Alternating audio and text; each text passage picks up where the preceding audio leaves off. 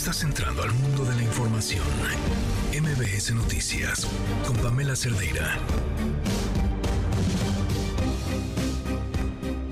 La imagen es una locura y si hubiéramos visto esto hace 20 años, hubiéramos pensado que era increíble. Pero algo nos ha ido atravesando que de pronto deja de sorprendernos. Hace unos meses, un diario estadounidense entrevistó a una serie de maestros y maestras en Estados Unidos sobre cómo se sentían. Y las respuestas llamaban mucho la atención. Había una enorme sensación de impotencia de los maestros y las maestras para actuar, para poder hacer su trabajo. Estaban en un lugar de inmensa indefensión ante un sistema de justicia que los dejaba poco protegidos y ante padres y madres cada vez más, ¿cómo llamarlos? Quizás sobreprotectores. Hoy las imágenes que dan la vuelta al país son esas.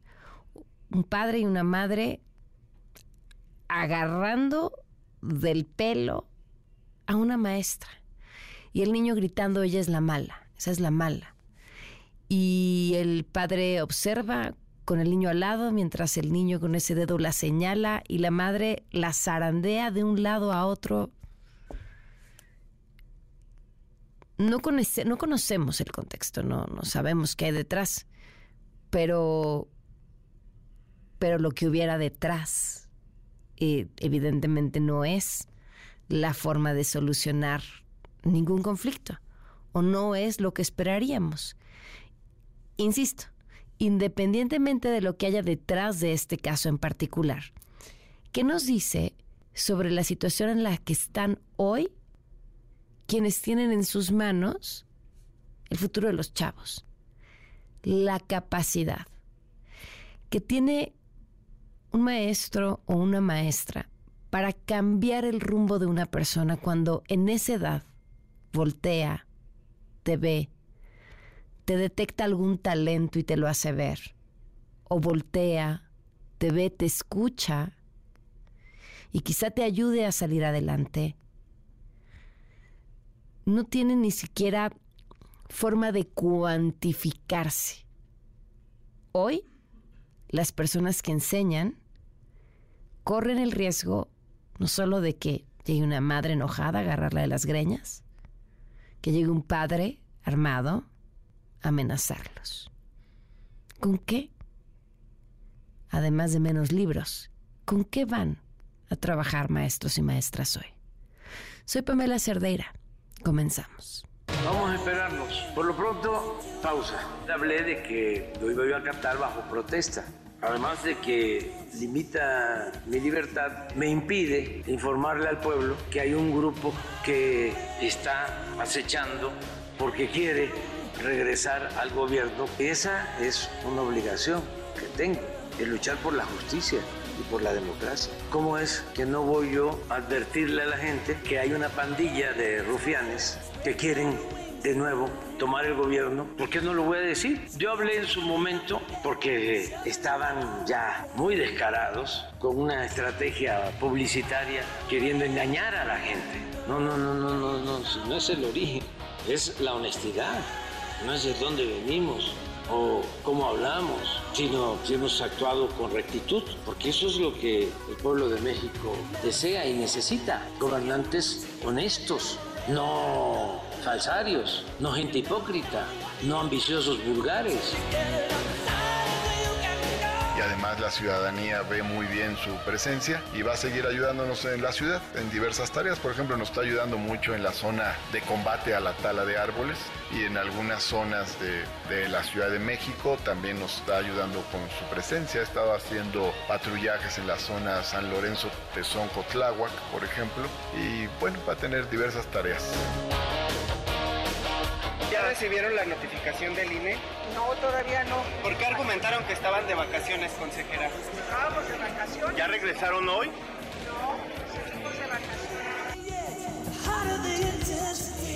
El tren interurbano se va a agregar a todo un sistema de movilidad integrada de la Ciudad de México junto con el metro, metrobús, RTP ecobicis, transportes eléctricos, cablebús, trolebús y tren ligero. En esta administración se agregó la estación Vasco de Quiroga, que beneficia a 18 colonias populares de bajos niveles de desarrollo social. En la reducción de emisiones contaminantes eh, se considera que pues, con el uso del tren interurbano eh, se van a disminuir congestionamientos viales equivalentes a más de 27 mil toneladas al año de CO2. Eh, esto equivale también a sustituir a 25 mil vehículos eh, diarios. Yo solicitaría que se siga dando ese, ese acompañamiento y ese apoyo que ha mostrado a nuestro Estado, señor presidente. 14 estados reportan aumento en la tasa de homicidio doloso y que Colima sigue siendo la entidad que se confirma después de ya prácticamente siete años como la más violenta del país. Aquí encontramos los primeros 10 lugares. En primer lugar encontramos a Colima, seguida de Morelos, de Baja California, de Zacatecas y Chihuahua, que nos ocupa las primeras cinco posiciones. La entidad que tuvo el mayor aumento de homicidio es Campeche con casi un 37%.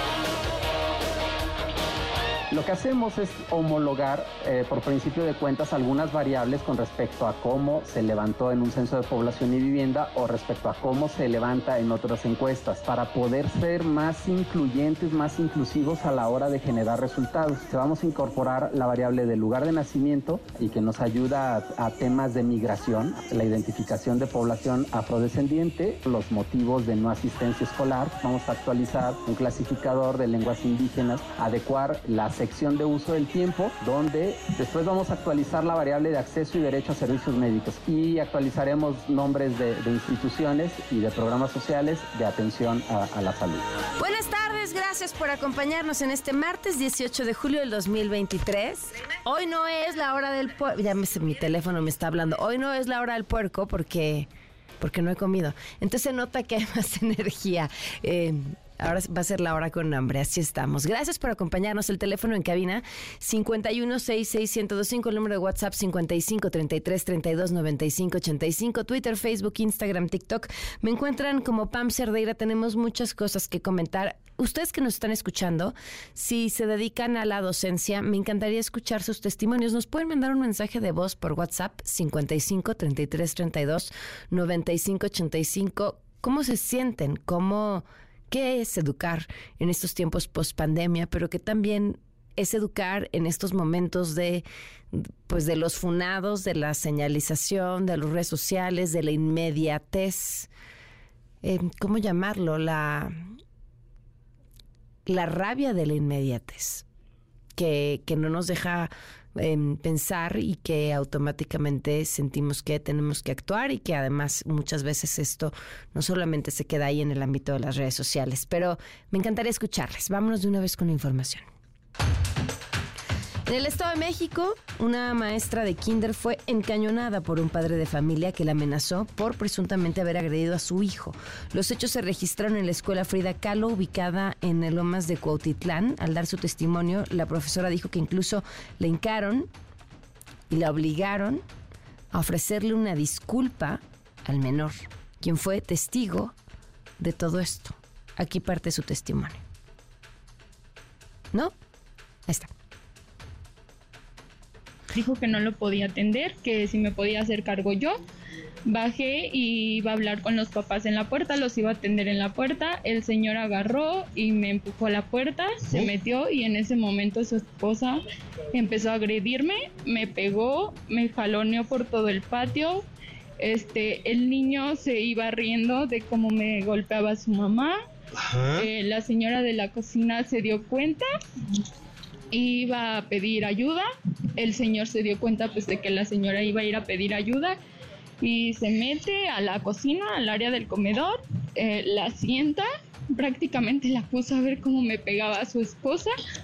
Este, la amenazó con la pistola en la cabeza. Después el señor sale y me dijo que ya me ubicaba, que sabía en dónde vivía, que sabía quién era mi familia y que me iba a matar. Este, me hincaron y me hicieron pedirle perdón a su hijo de rodillas, amenazada. Y, y la señora agarró, se salió con su niño. Yo me fui al salón porque tenía niños este, presentes, niños que vieron todo. Y me vuelve a decir que ya sé, que ya sabe en dónde vivo, que no sé con quién me metí, que él es la verga de Iscali y que me va a matar. Así de fácil. ¿Y eh, qué es lo que usted vio, señora?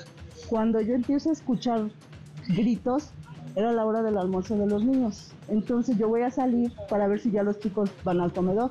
Entonces los alcanzo a ver, salgo y le digo, ¿qué pasó? Él me encañó y me dice, métete, métete. Hasta ahí no me sigue, pero yo me meto a una puerta que da para la dirección. Él se mete, me jala del pelo y me hinca. Y me dice, ve lo que te va a pasar, hija de tu pinche madre, donde le avises algo. Me hinca, me ve que yo estoy viendo cómo le están pegando sin poder hacer nada. Estoy con las manos así, se mete, me vuelve a encañonar y me se el celular. Dije, no lo traigo. Me levanta y me busca en los bolsos. Y de ahí se sale y se van. Se van. Ok. Y estas personas se entraron a agredirlas a ustedes porque supuestamente le habían pegado a su menor hijo. Porque supuestamente el niño trae una marca. Porque dice la maestra que no es ni moretón. Es una marca café. Una marca. Es una marca, no es una marca. Puf, pues ahí la historia.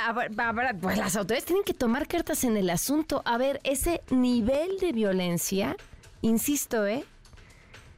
Ahí hay una versión de lo que pudo haber sido. Pero ese niño, adentro de ese hogar, que tus papás vayan a resolver un asunto en la escuela de esa forma, ese niño requiere urgentemente protección del Estado. Y bueno, de la maestra ni se diga, qué miedo. También en el Estado de México, este martes, familiares de desaparecidos se manifestaron en la autopista México-Toluca para exigir a las autoridades que revelen los resultados de los exámenes de ADN para saber si sus familiares están entre los cuerpos encontrados en las fosas clandestinas que se encontraron en la entidad recientemente. Nos vamos con Juan Gabriel González, corresponsal de MBS Noticias. Juan Gabriel, buenas tardes. Así es, Pamela Auditorio, muy buenas tardes. Vaya caos, colectivos y familiares de personas desaparecidas bloquearon la mañana de este martes y por más de tres horas la carretera y autopista México-Toluca con dirección a la Ciudad de México en el municipio de Ocoyoacac. Pasadas las ocho horas y hasta las 13 a 11.30 de la mañana, mujeres colgaron tendederos con pancartas de hijos, esposos y hermanos extraviados. De igual forma, quemaron llantas y colocaron piedras sobre la carretera para impedir el paso de automóviles y camiones. De tres horas de negociaciones y de exigir la presencia del fiscal general de justicia, José Luis Cervantes, para agilizar los trabajos de búsqueda y localización, los colectivos y familiares llegaron al acuerdo de retirar el bloqueo a cambio de ser recibidos por personal de la Fiscalía Mexiquense. Es la voz de Elizabeth Machuca, dirigente del colectivo Flores en el Corazón. Nuestro tema es con periciales, las confrontas de las cosas. Ahorita nos van a recibir en fiscalía, queremos que nos sigan acompañando para ver este, dar el seguimiento de la respuesta y pues estamos accediendo por las familias porque tampoco las podemos exponer. Como pueden ver hay granaderos, hay mujeres granaderas, traen extintores, o sea, esto es como para que en un momento explotara y nos pudieran retirar.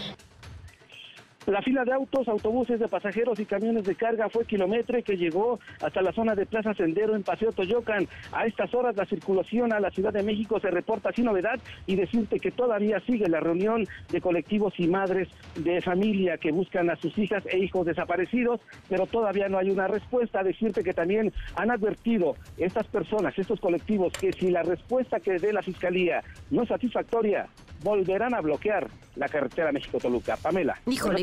¿Cómo no comprenderlos? Muchas gracias, Juan Gabriel.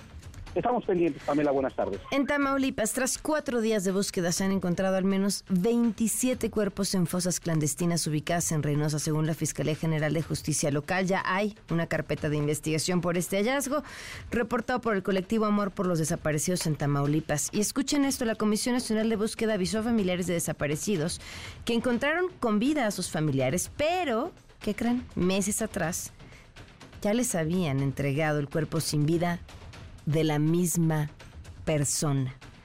Camelia Muñoz, te escuchamos. Buenas tardes. Hola Pamela, muy buenas tardes para ti y para el auditorio. Pues te informo que la Comisión Nacional de Búsqueda empezó a notificar a familias de personas desaparecidas que varias de ellas están vivas y recibieron la vacuna contra el COVID, pero algunos de estos casos, como bien menciona, se trata de personas oficialmente muertas y cuyos cuerpos o restos fueron entregadas a sus familiares hace meses. Esta denuncia, bueno, lo hace, la hace Silvia Ortiz de Sánchez Viesca, representante del Grupo Vida en Torreón, quien manifestó que a la fecha van seis casos en el país y uno de ellos es el, es el hijo de una de las integrantes del colectivo en Coahuila, a quien personal de la Comisión Nacional de Búsqueda hizo la notificación directamente en el domicilio pero la Fiscalía especializada en el tema de desaparecidos aquí en el estado de Coahuila ya había entregado el cuerpo hace meses tras la identificación correspondiente. Escuchemos a Silvia Ortiz de Sánchez Fueron a la casa de, de la consuegra de una compañera, ahí es donde hecho el registro de, del INE. Fueron y le dijeron que, que dónde estaba viendo y, y, pues no, está desaparecido. No es cierto, ella apareció porque mire, tenemos registro de que se vacunó. Así le dijeron. Y bueno, hay otros cuatro casos en Durango, otro más en Guerrero y otro más en Puebla. En, el, en uno de estos casos de Durango es el que fue identificado y entregado por la Fiscalía de Desaparecidos de Coahuila y la madre de la persona desaparecida y cuyo cuerpo fue recibido revisó la plataforma de mi vacuna de la Secretaría de Salud donde efectivamente aparecía el nombre de su hijo recibiendo la vacuna contra COVID, COVID, perdón, pero en la reciente revisión que hicieron el día de ayer ya no apareció y lo mismo ocurrió en el caso de una mujer en Puebla. Escuchemos. Aquí detectamos a una chica que desapareció en el 2019 en Ciudad de México, la encontramos muerta en Puebla y agregamos a su mamá. Y nosotros, pues no, no queremos esta lista, no la, la verdad no la queremos. Y bueno, esta situación ha inquietado a los colectivos porque la Comisión Nacional de Búsqueda envió a todos los estados del país las listas de personas con registro de desaparición que resultaron cotejadas entre las personas vacunadas, pero están percatándose de este, de este tipo de situaciones donde pues varios de estos se habían localizado los cuerpos y los cuales pues ya fueron sepultados. Silvia Ortiz señaló que funcionarios de la Comisión Nacional de Búsqueda le pidieron disculpas por lo ocurrido, pero esta situación amerita una queja internacional debido a que pretenden desaparecer los registros de personas desaparecidas, revictimizan a las familias y sobre todo ponen en duda las tareas de identificación de personas que se llevan a cabo en el país. Te cuento, Pamela, que tratamos de hablar con funcionarios de la Comisión Nacional de Búsqueda, pero no quisieron dar una versión oficial sobre esto y solo sabemos que dialogaron con representantes de los colectivos a quienes les expresaron que puede tratarse de homónimos. Es la información. Híjole, qué, qué, qué historia. Y sabes qué, Camelia, lo peor del caso es que no dudaría que, que, que, que, no se tratara de... O sea, podría tratarse de homónimos, sí, no dudaría que hubiera casos en los que no, porque... Porque sí, ¿cómo sabe alguien cuando le entregan el resultado de una fiscalía que aquello que están diciendo que de verdad es, es, o sea, pues es casi casi un ejercicio de fe? Exactamente, sobre todo porque hay casos donde no se entregan los cuerpos como debiera de ser, sino son restos. Claro. Y hay una tarea de identificación muy tardada. Hay casos aquí en Coahuila que tardaron hasta 10, 13 años en poder identificar a alguien y pues que resulta que no fue. Claro. Imagínate. No, no, no, no, no, no, no, qué horror. Gracias, Camelia. Buenas tardes. Buenas tardes. El INEGI dio a conocer los resultados de los censos nacionales penitenciarios en los ámbitos federal y estatal, que revelaron que en México hay un total de 226 mil personas privadas de la libertad, de las cuales 39% permanece en prisión. 30, ojo esto, 39% está en prisión sin haber recibido una sentencia. O sea, no sabemos si son culpables o no porque su proceso todavía no termina. Y esta historia que les adelantábamos ayer en la zona de Campeche, en la misma zona donde se registró apenas hace unos días una explosión en la plataforma de Pemex Nooch Alfa, ahora un derrame masivo de petróleo con todas las consecuencias que esto tiene. Los detalles, Oliver Pacheco, corresponsal de MBS Noticias. Te escuchamos, Oliver, buenas tardes. Buenas, buenas tardes, eh, Pamela. Imágenes satelitales mostradas por el geógrafo Guillermo Tamburini y que han sido respaldadas por organizaciones ambientalistas como Greenpeace y el Centro Mexicano de Derecho Ambiental mostraron un presunto derrame eh, de petróleo en la sonda de Campeche que ha sido reportado que no hasta, hasta hace un rato no había sido reportado por petróleos mexicanos. Según este reporte, el derrame se encuentra cerca de la zona donde se registró el incendio de la plataforma Nohoch A apenas hace unos días. Y bueno, escuchemos el reporte que dieron en su momento los representantes de estas agrupaciones ambientalistas a una distancia de unos 15 kilómetros de la instalación de Nohok, vemos una gran mancha sobre la superficie de agua em, que no cabe mucho más que suponer que se trata de un vertido de hidrocarburos. Y efectivamente, tras un análisis un poco más detallado, se corrobora lo que es evidente y es que efectivamente se trata de un vertido de hidrocarburos. Eh, Pamela, comentarte que hace unos momentos Petróleos Mexicanos informó a través de un comunicado que este evento fue reportado a la Agencia de Seguridad de Energía y Ambiente el pasado 6 de julio. Indica que la fuga se encuentra totalmente reparada y que lo ocurrido no tiene nada que ver con los hechos ocurridos en Nojoch A el pasado 5 de julio. Pemex además indicó que la red de ductos de los campos Ekbalan concluyó su periodo de vida útil de 30 años, por lo que en forma preventiva se efectúa el cambio por una nueva red y agregó que con esas acciones se va a eliminar de forma definitiva la posibilidad de fugas de aceite. Así que, de acuerdo a este reporte, Pemex rechaza que hubiera en la dimensión de estos 400 metros y también de estos 400 kilómetros de eh, derrame de petróleo. Híjole, bueno, pues muchísimas gracias, Oliver. Buenas tardes. Buenas tardes. Y atentos a lo siguiente, en Estados Unidos el gobierno de Texas, encabezado por el republicano Greg Abbott, habilitó a sus agentes para que ahora puedan obligar a los migrantes a regresar a nuestro país nadando por el río Bravo. Patricia Estrada, ¿cómo estás? Buenas tardes. Hola, ¿qué tal Pamela? Muy buenas tardes, buenas tardes al auditorio. Pues efectivamente te cuento que hay indignación, dolor, enojo. Pues es lo que líderes proinmigrantes, activistas, defensores de derechos humanos y políticos dicen sentir ante las acciones que según denuncias oficiales del Departamento de Seguridad Pública de Texas están haciendo en su afán de cuidar la frontera, la frontera de Texas con México. Y es que según un correo electrónico, Pamela, que envió un agente de esta dependencia al diario Houston Chronicle, bueno, pues asegura que están enviando de manera inmediata a México a migrantes indocumentados, incluyendo niños y bebés, obligándoles a regresarse por donde vinieron, por el río, aventándolos a Ucaldao del río Bravo y exponiéndoles al peligro.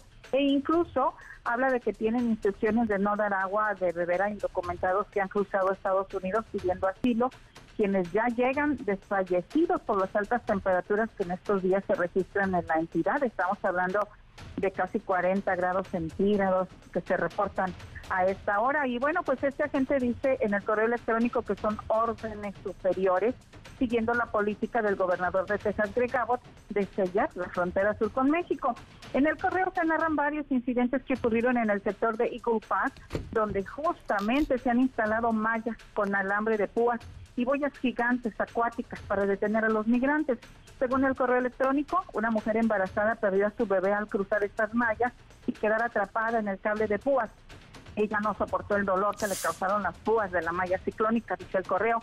Asimismo, narra el caso de un menor de, de una menor de cuatro años que se desmayó por el agotamiento del calor después de que trató de atravesar esta cerca y según el reporte, soldados y agentes de esta dependencia la empujaron hacia atrás, es decir, hacia el río. Acciones inhumanas y de abuso a derechos humanos, por lo que pedirán una investigación nacional al gobierno de Greg Abbott, según denuncia César Espinosa, director ejecutivo de la organización Fiel de Houston. Escuchemos. Eh, definitivamente es cruel, definitivamente eh, queremos llamar para que haya una investigación desde internacional porque esto realmente se está saliendo de control y nadie le está poniendo el alto a este gobernador que está ah, realmente con rienda suelta. Y bueno, Pamela, en relación a este caso, Travis Constantine, vocero del Departamento de Seguridad Pública de Texas, dijo en Noticias MBS mediante un comunicado oficial que la oficina del inspector general está investigando ya las denuncias hechas en el correo electrónico en cuestión y dijo que no existe una directiva o política que instruya a los patrulleros a retener el agua de los migrantes, a no darle agua o de empujarlos de regreso al río. El vocero asegura además que los agentes de la dependencia dan agua a los migrantes, tratan sus heridas y los salvan de ahogarse y dijo y confirmó que la oficina del inspector general investiga el comportamiento de los trabajadores del Estado y va a revisar estas denuncias. Y te cuento además que de última hora recibimos un correo electrónico de Amy Fisher. Ella es directora de Derechos de Refugiados e Inmigrantes de Amnistía Internacional de Estados Unidos y en este correo nos dice lo siguiente, Amnistía Internacional de Estados Unidos quisiera recordar al gobernador Greg Abbott que solicitar asilo es un derecho humano y estos intentos de impedir que las personas que buscan seguridad ejerzan ese derecho mediante la adopción de tácticas crueles y mortales son absolutamente vergonzosos. Pamela, hasta aquí el reporte. Híjole, qué historias nos acabas de, narrar, ¿eh? terribles. Muchísimas gracias. A la orden, Pamela, pues buenas tardes. Vamos a una pausa y volvemos. Quédate en MBS Noticias con Pamela Cerdeira. En un momento regresamos. Estás escuchando MBS Noticias con Pamela Cerdeira. 4 de la tarde con 28 minutos. Esta semana dos noticias eh, relacionadas con migrantes que nos han arrebatado el corazón. Bueno, dos y todas las que acabamos de escuchar por parte de Patricia. Eh, una de estas tiene que ver con lo que sucedió en Veracruz, un grupo grande de migrantes que fue localizado por autoridades, pero tiene una particularidad, porque uno diría, bueno, hasta aquí nada nuevo, que, estos migrantes estaban drogados. Eh, drogados con la intención de mantener las necesidades de su cuerpo al mínimo para, supongo, trasladarlos con las menores molestias para los traficantes de personas, no para los migrantes. ¿Es esto una práctica usual? Paris Lezama, en la línea director del Pozo de Vida, y miembro del Consejo Directivo de Esperanza Migrante. Paris, gracias por acompañarnos. ¿Cómo estás? Hola, ¿qué tal? ¿Cómo estás, Pam? Pues la verdad es que muy consternado. O sea, se nos juntaron las dos noticias gravísimas. Primero esta, que tiene que ver con, con estos 206, ¿no? Que podríamos pensar en, en pues no son tantos, ¿no? Pero eh, realmente es una cantidad muy grande de personas migrantes que en su mayoría eran de Guatemala y que fueron encontradas en uno de estos trailers. Estos trailers, pues que son eh, ocupados por los traficantes de personas para llevar a, a las personas migrantes de un país a otro, ¿no? Entonces, en ese sentido, si bien no los, las personas migrantes pagan y hacen eh, eh, la adquisición del servicio, por así decirlo, entre comillas, para ir a Estados Unidos, realmente esto responde a un montón de circunstancias, ¿no? Y creo que podríamos eh, abordar la nota desde el papel de los traficantes de personas y los grupos criminales y el trato inhumano que dan hacia los migrantes, pero también cómo las políticas de México y de Estados Unidos están impactando en esto. Claro, además a ver si tú te quedas sin opciones y si además tienes que cuidarte de las autoridades de uno y otro país, lo único que haces es encarecer y empoderar al traficante de personas. Sí, justamente. Y mira, eh, creo que entre más Guardia Nacional pones, que esta es una conversación que ya hemos tenido en otros momentos, entre más Guardia Nacional pones, que aparentemente está allí para hacer las labores de contención migratoria, eh, labores que no están sirviendo porque la contención migratoria no ha hecho que se reduzca el flujo de personas migrantes hacia los Estados Unidos, eh, siguen llegando el mismo número de migrantes a la frontera norte. Entonces, pues realmente es una inversión un poco fructífera la que se está haciendo en la materia. Eh, sin embargo, eh, es poco fructífera porque los, los traficantes buscan nuevas maneras de, de pasar los filtros. ¿no? O sea, este camión que llevaba a las personas inmigrantes llevaba un recubrimiento para que no fuera de, detectadas por las cámaras. Exacto, ¿no? Entonces, en ese sentido, pues ellos también van avanzando en la tecnología para que los migrantes puedan pasar. Y los esfuerzos enfocados en la contención migratoria parece que son esfuerzos que se están tirando a la basura. En ese sentido, yo creo que el gobierno mexicano tiene que evaluar de una manera eh, importante dónde se va a invertir, ¿no? Si se va a invertir en la prevención, en esto que está haciendo más en los programas Sembrando Vida y Jóvenes Construyendo el Futuro en Centroamérica, que es algo que parecía estar dando resultados, o vamos a seguir con esta política de contención, invirtiendo tantos recursos en la Guardia Nacional y que a la larga terminan poniendo en mayor riesgo a las personas migrantes al grado de que los grupos criminales les terminan dando pues drogas contra su voluntad, lo cual es un delito.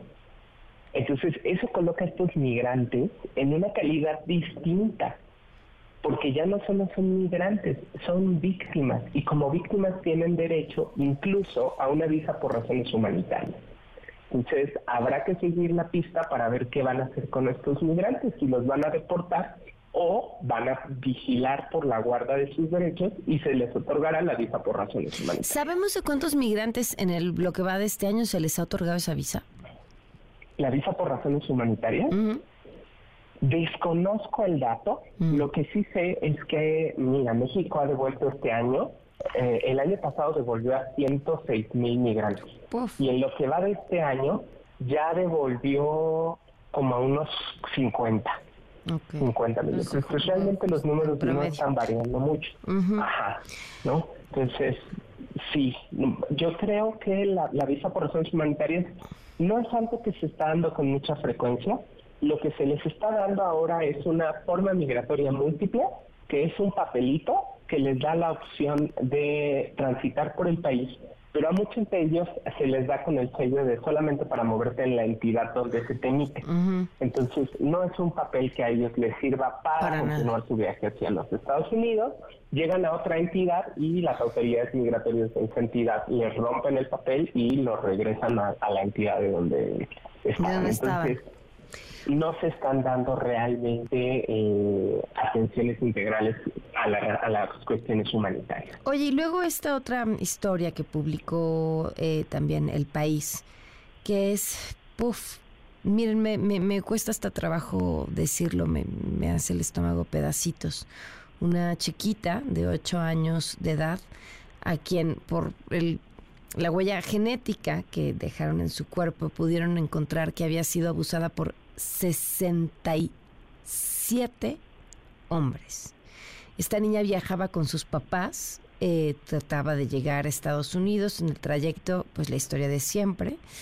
Eh, son víctimas de los delincuentes y, bueno, la historia es esta chiquilla que queda con vida junto a su mamá y, que después cuando le hacen un examen médico encuentran esto que es Indescriptible, París. Hay, ¿Alguna vez leí de esto lo que le llaman la píldora anti-México, que en realidad es la píldora anticonceptiva para las migrantes que pasan en, el recorrido? Y me decía una persona del Colegio de la Frontera Norte, me decía, bueno, no hay que victimizar necesariamente. Algunas de estas mujeres pues saben que a veces es la moneda de cambio eh, para obtener algunas cosas, lo cual no sé, me atrevería todavía a cuestionarlo, pero muchas otras saben que seguramente serán víctimas de violación en el camino y lo que no quieren es quedar embarazadas. Pero estamos hablando que ya es terrible.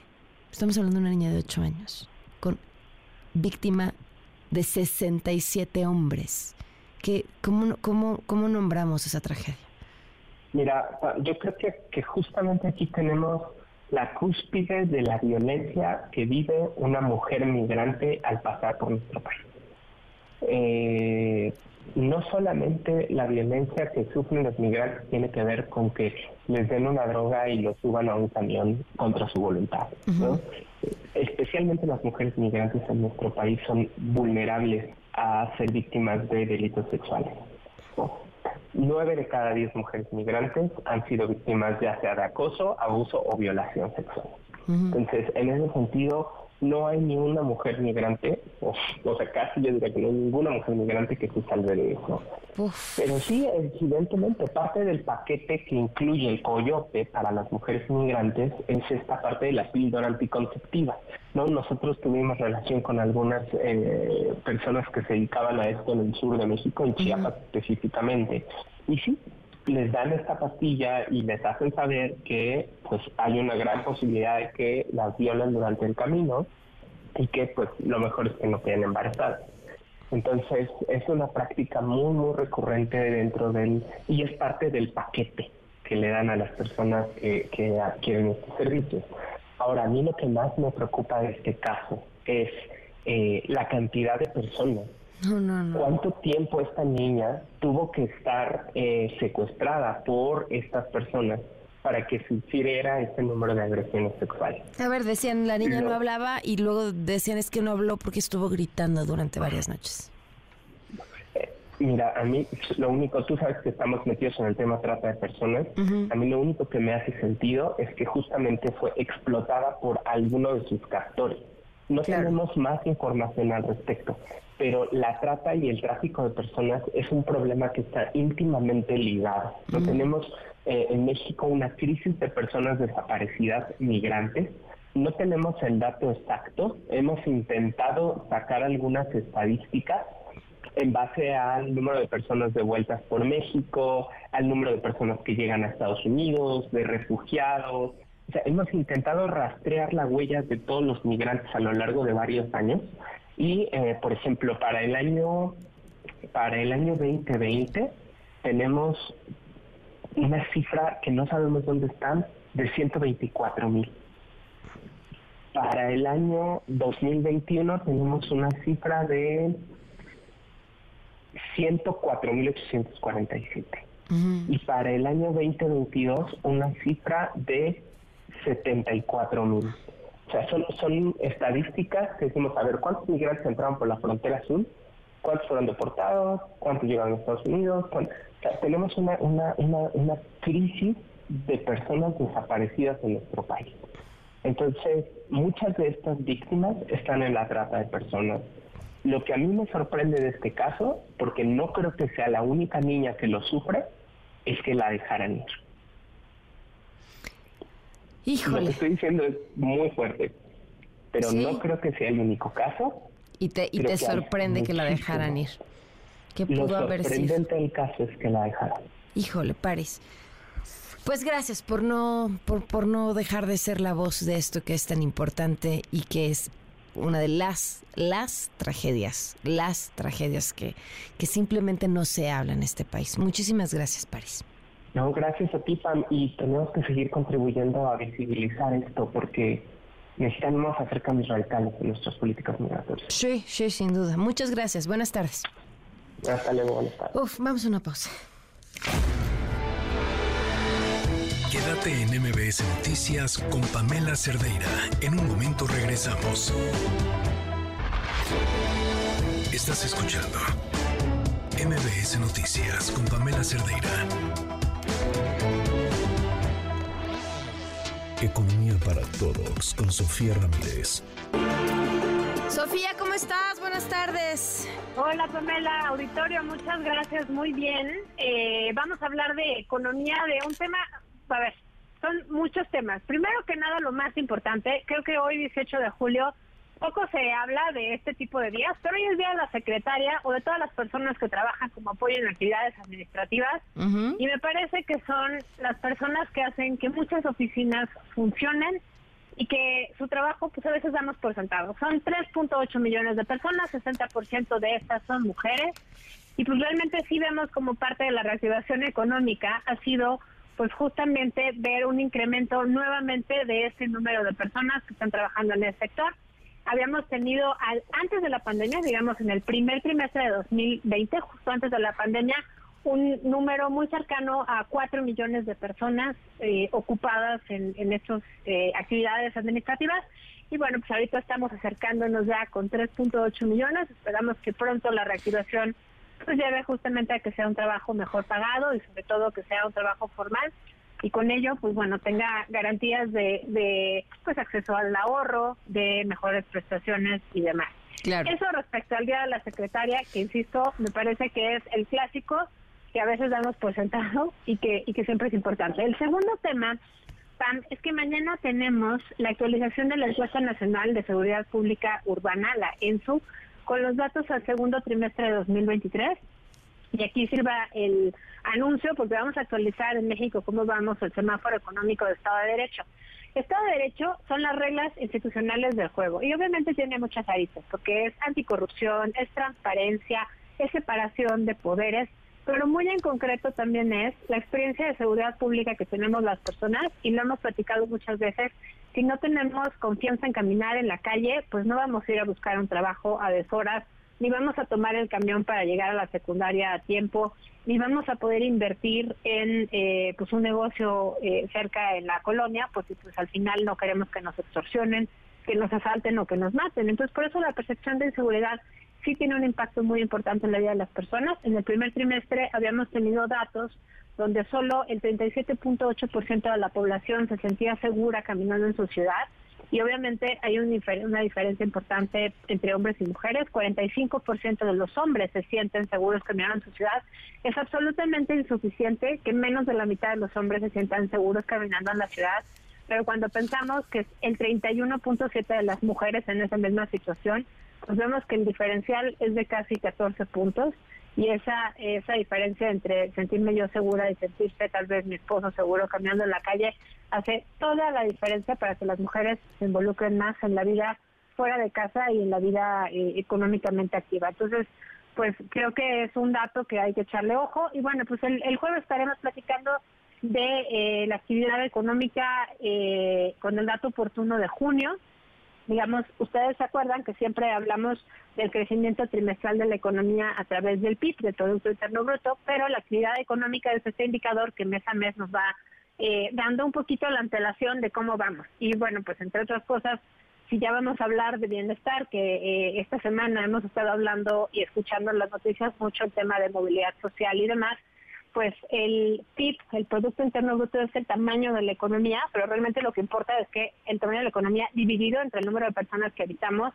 pues sea el que sigue creciendo. Y ustedes se acuerdan que en el primer trimestre de este año, pues ya estábamos a niveles prepandemia en 1.2% en toda la economía, pero el nivel de PIB per cápita, es decir, de toda la economía dividido entre las personas que vivimos, pues tenemos niveles muy cercanos a los de 2015, lo cual pues nos dice que todavía tenemos ocho años de rezago. Vamos a ver qué nos dice el dato oportuno PAM de la actividad económica en junio y bueno, pues un poquito más adelante en, en, julio, eh, a finales de este mes tendremos pues la actividad económica oportuna durante los dos primeros trimestres del año. Y bueno, pues finalmente tenemos también PAM que la semana pasada hubo un indicador de actividad industrial mensual con datos a abril, que parece otra vez así como, ay, no, ya va a empezar a hablar de cosas aburridas, pero no, porque acuérdense que durante los primeros 12 meses post-pandémicos fue justamente eh, la actividad industrial la que nos ayudó a reactivarnos económicamente. Y en abril, bueno, pues tuvimos un avance del 1% en la comparación anual subieron eh, la minería y subió la construcción. Construcción destaca muchísimo porque llevábamos varios años ya de rezago y de contracción. Y creo que aquí lo que más nos llamó la atención fue el crecimiento de casi 30% en el indicador mensual de la construcción. Eh, en la comparación anual, perdón, no mensual, la comparación mensual fue del 7.2. También muy alta.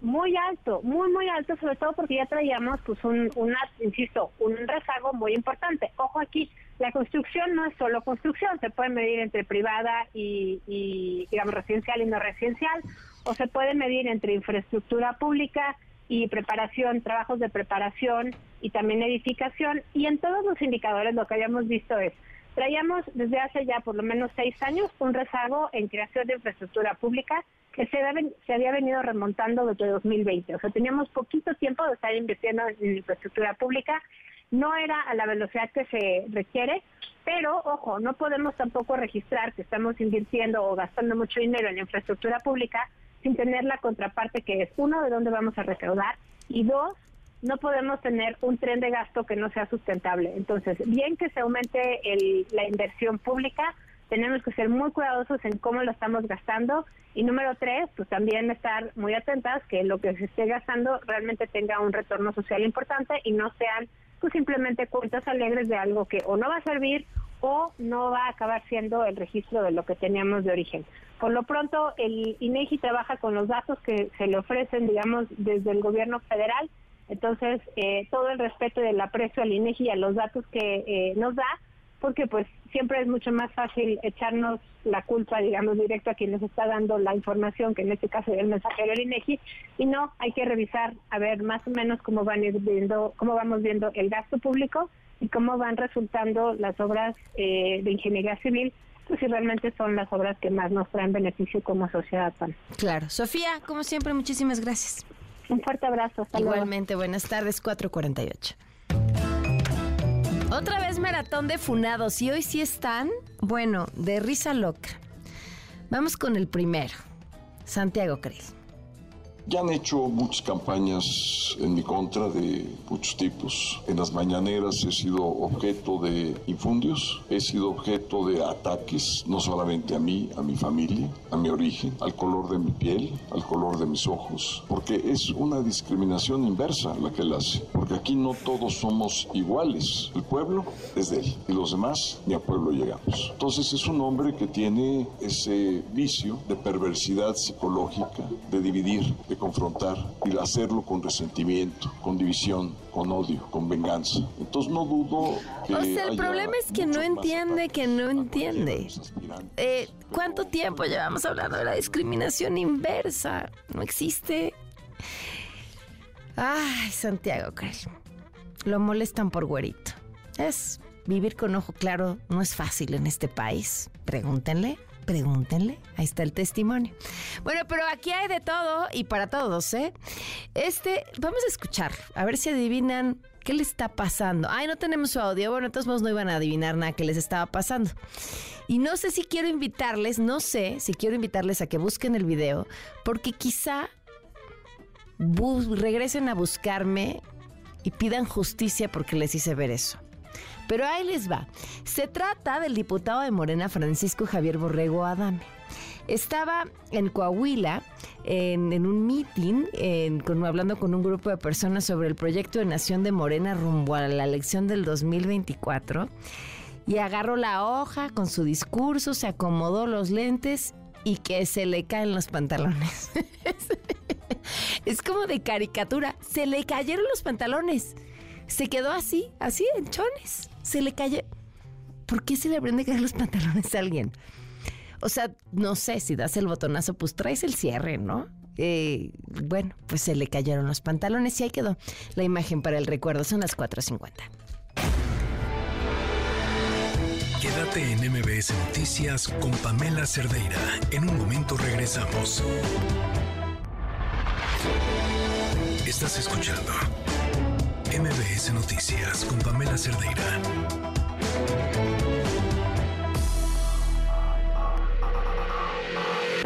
Lo mejor de tu estilo de vida digital y la tecnología. Pontón en MBS. De plano, Pontón, ya. Rip. Ya se, desinfló, ya se desinfló. No me digas. Pues era obvio, ¿no? Un poco. Hasta pues que algo nos haga enojar en Twitter, regresaremos ahí. Eh, claro, es un poco como WhatsApp, ¿no? Cuando se cae WhatsApp, todos van a Telegram y luego ya regresa WhatsApp y todos regresamos a WhatsApp. Eh, algo así. Pero, pero lástima, porque Thread sí me gusta. O sea, me está gustando porque justamente no hay, tan, no hay bots. Y no, hay, tanto hate. Hate, exactamente. Yo creo que sí hace falta muchas funciones que tiene Twitter. Y si no lo hace ahorita, este, o en las próximas semanas, pues sí se va a acabar de desinflar, porque entendemos, entendamos que eh, Threads se adelantó a su lanzamiento justamente para aprovechar la oportunidad que había de los usuarios descontentos de Twitter. Entonces Threads dijo, ahorita es cuando, sáquenla ya, ¿no? Mark Zuckerberg seguramente presionó un poco para que saliera la, aplicación, la competencia, esta nueva red social, competencia de Twitter, pero bueno, pues eh, espero que en las próximas semanas o en los próximos días se empiece a actualizar y ponga nuevas funciones, porque realmente lo que ofrece mm, diferente a Twitter pues es que nada más puedes subir 500 caracteres más, pues, en texto y 10 fotografías. Pero fuera de eso, mm, no tienes lo de para ti siguiendo. La, la queja generalizada. Las tendencias. ajá, lo de las tendencias, por ejemplo. Y, esta queja de que mucha gente me dice, y es que ¿por qué salen eh, usuarios que no sigo y por qué me aparecen sus mm. publicaciones? No me interesa. Es como la queja generalizada y entonces eso es lo que está haciendo como que threads, eh, ¿no? Y aquí pero, es lo mismo que te hace Twitter con el para ti nefasto que hace tiempo. Que el para exacto el para ti y el siguiente un poco como eh, copiando lo mismo que hace TikTok no eh, realmente todas las redes sociales se copian entre sí nada más que pues Instagram bueno en este caso Threads pues no puede meter funciones que ya tiene Instagram porque si no se canibalizarían ellos mismos no o sea de poner vamos a poner stories o vamos a poner fotos no sé videos más largos qué sé yo no este tipo reels o qué sé yo este pues se van a canibalizar o encuestas no Em, entonces vamos a ver qué más le, agregan, porque aquí hay unos datos interesantes según un sitio, una firma de análisis web que se llama SimilarWeb.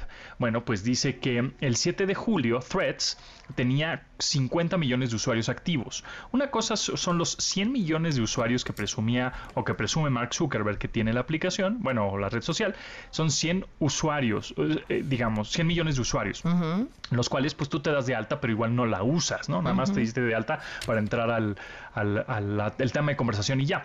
Pero el 7 de julio, que fue su día más activo, pues nada más eh, juntaron a 50 millones de usuarios activos, o sea, 50 millones de personas si estuvieran utilizando la aplicación. Y el 14 de julio, o sea, es decir, siete días más adelante, eh, pues la cifra cayó a 23 millones de usuarios activos. ¿Cuántos usuarios activos tiene Twitter? 300 más o menos. 300 millones, ¿Activos en el momento?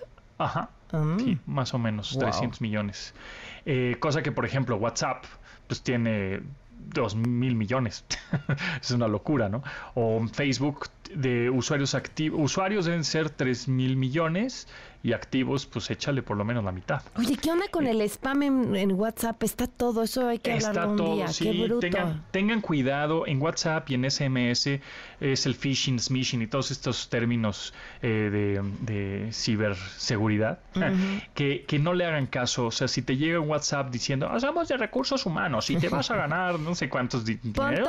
Yo ya estaba así. A ah, ya estás emocionadísima. esas ofertas de trabajo. A renunciar a tu carrera periodística para pues Sí, es que sonaba muy bien. Suenan muy bien, pero sí, no, pónganle block y, este eh, bloqueen el, y el, eh, eliminen el, mensaje porque efectivamente nadie te va a llegar con una oferta así, ¿no? Es, evidente, ¿no? Entonces tengan cuidado, repórtenla, bloqueenla. Los más vulnerables son justamente las personas de eh, edad avanzada que pues son fáciles más de engañar, entonces tengan cuidado con sus pues igual abuelos, ¿no? Este eh, o papás, tíos, etcétera, que pues no caigan. O también los jóvenes, ¿no? Los muy jóvenes, tres, entre 13 y 18 años, pueden caer en estos, en, estos trucos de SMS o WhatsApps que son fraudulentos. No den clic a ninguna liga, no contesten el mensaje, nada más ignórenlo así como, como que no pasó nada en el día. ¡Pum! Delete y ya.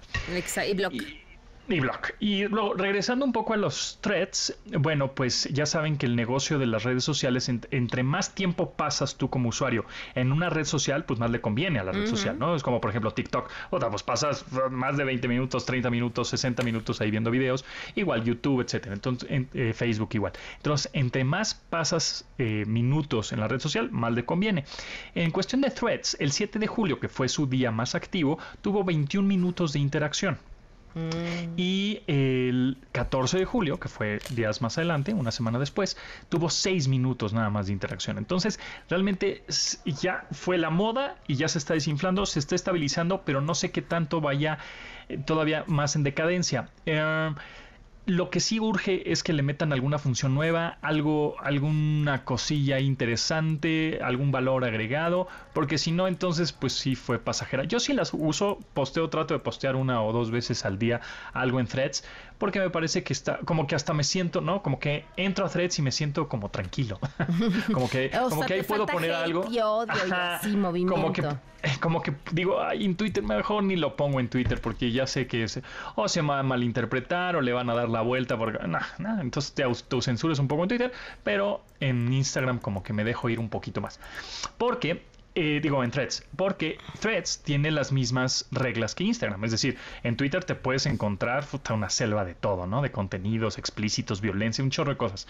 Y en threads, pues no, ¿no? En threads subes una foto, eh, pues medio explícita, ¿no? De contenido para adultos, digámoslo así, y se la van a quitar. Claro. Y en Twitter, pues no, ¿no? Así puedes subir eso y más y no hay problema. Ya sé, pues datos privados de personas, por eh, ejemplo. por ejemplo. Con, con enlaces que parezcan maliciosos y no te la van a bajar. exactamente, por ejemplo, ¿no? Entonces, bueno, vamos a ver lo que sucede con Elon Musk también. Eh, eh, qué, modificaciones le hace a Twitter, qué modificaciones le va a hacer Mark Zuckerberg a Threads. Y bueno, pues seguimos en esto de las, de las redes sociales. Muy bien, gracias, Pontón. Gracias a ti, Pamela. Hasta luego, vamos a una pausa y volvemos. Quédate en MBS Noticias con Pamela Cerdeira. En un momento regresamos. Estás escuchando MBS Noticias con Pamela Cerdeira. Son las 5 de la tarde con 3 minutos. Gracias por acompañarnos en MBS Noticias y escribirnos. El número de WhatsApp 55 33 32 95 85. Eduardo Reyes, sobre los cuerpos que fueron identificados, o sea, que les dieron los restos a sus familiares y después aparecieron en la plataforma de vacunación. Podría ser también usurpación de identidad. En el caso de la maestra humillada, ¿qué tipo de escuela es? Solo dos adultos. ¿Sabes qué? Que esto, esto yo creo que es más frecuente lo que de lo que creemos y es terrible. Pero miren, ¿para qué decirles más? Porque justo hay datos recientes sobre este tema. Vamos con la información. Pues les hacemos este video que comenzó a circular hoy en redes sociales en donde se ven a dos padres de familia golpeando a una maestra, eh, agarrándola de las greñas. Eh, dice además la maestra que el padre eh, portaba un arma. todo esto porque decían había maltratado a su hijo. Bueno, pues ya fueron detenidos los padres que agredieron y encañonaron con un arma de fuego a esta maestra en el Kinder Frida Kahlo, ubicado en Lomas de Cuautitlán, en el Estado de México. Mi compañero Juan Gabriel González tiene la información. Te escuchamos, Juan Gabriel. Buenas tardes. Así es, Pamela, buenas tardes a ti al auditorio. Pues hace unos minutos se confirmó la detención de los papás de un menor de edad que estudia en el Jardín de Niños Frida Kahlo de la colonia Lomas de Cautitlán en Cautitlán, Izcalli, Estado de México, luego de que presuntamente agredieron a la maestra de su hijo en plena institución educativa y frente a niños y personal docente. Se trata de Laura N. y Jesús N., quienes luego de ser identificados en la Fiscalía Regional se presentaron voluntariamente. Esto hay que hacer énfasis, Pamela, porque me lo acaba de confirmar específicamente para MBS la, el personal de comunicación social de la Fiscalía se presentaron voluntariamente a declarar en la Fiscalía de Cautitlán, pero personal ministerial determinó su detención momentánea para iniciar las investigaciones y saber qué es lo que realmente sucedió. Es que a través de un video que se ha vuelto viral en las redes sociales se observa el momento en que la maestra del kinder abre la puerta y los papás entran acompañados de su hijo. La mamá del pequeño se abalanza directamente contra la profesora, quien golpea hasta llevarla al interior de los salones, pero ahí se pierde la señal o hasta el momento no se ha difundido un nuevo video. La maestra agredida dio unas primeras declaraciones en las que asegura que los papás del niño la acusaron de agredir al menor, golpearon a esta maestra y el papá la encañonó con una pistola e hizo pedirle perdón a su hijo mientras este se burlaba. Fue parte de la declaración pública que hizo la maestra. Escuchemos. Eh, la señora de la cocina se dio cuenta y iba a pedir ayuda. El señor se dio cuenta pues de que la señora iba a ir a pedir ayuda y se mete a la cocina, al área del comedor, eh, la sienta, prácticamente la puso a ver cómo me pegaba a su esposa, la amenazó con la pistola en la cabeza. Después el señor sale y me dijo que ya me ubicaba, que sabía en dónde vivía, que sabía quién era mi familia y que me iba a matar.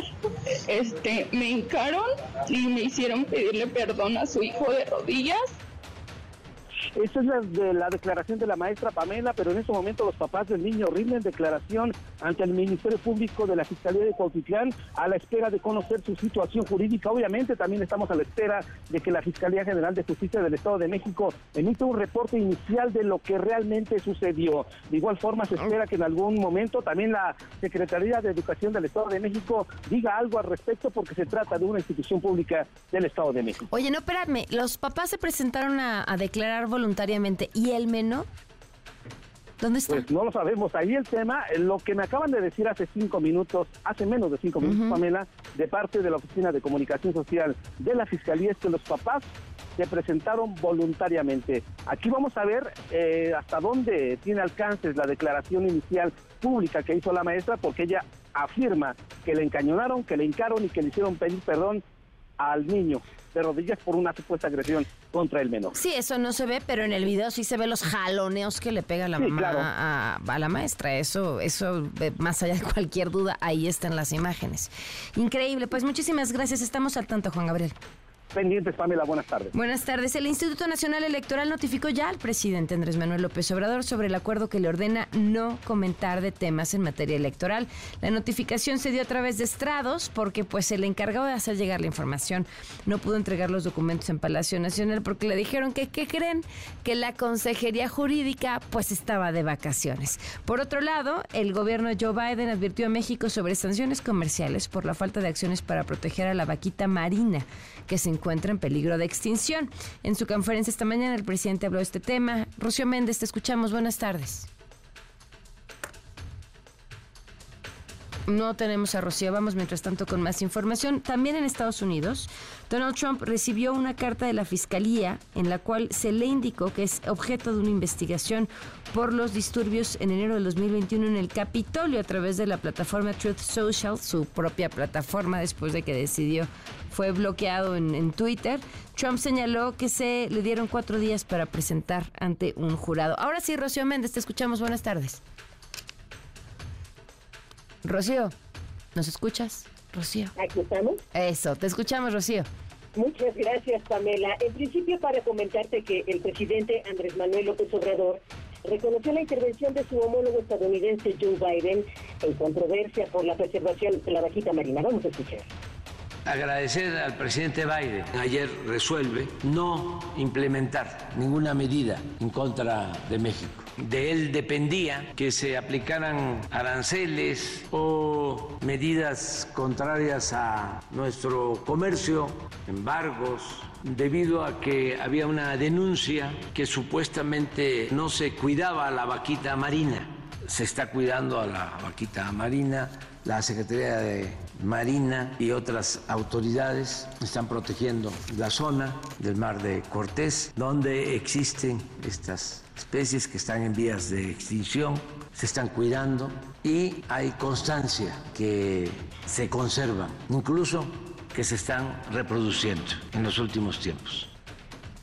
Presente en el Salón Tesorería de Palacio Nacional, el jefe de gobierno de la Ciudad de México, Martí Batres, fue cuestionado, Pamela, sobre el rechazo de médicos y enfermeras capitalinos al plan Bienestar.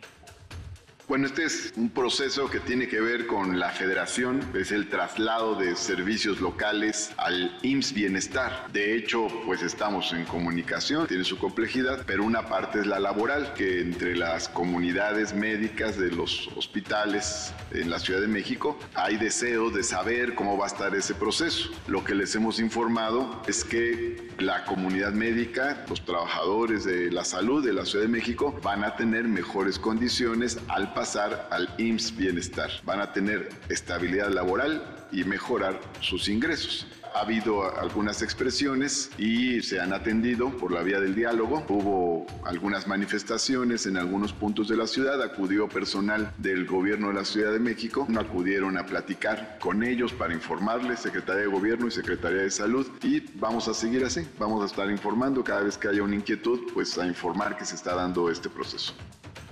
Y el próximo 14 de septiembre iniciará la primera etapa de operaciones del tren interurbano Toluca, Ciudad de México, de Sinacantepec a Lerma. Vamos a escuchar a José Mendoza, director general de Banobras.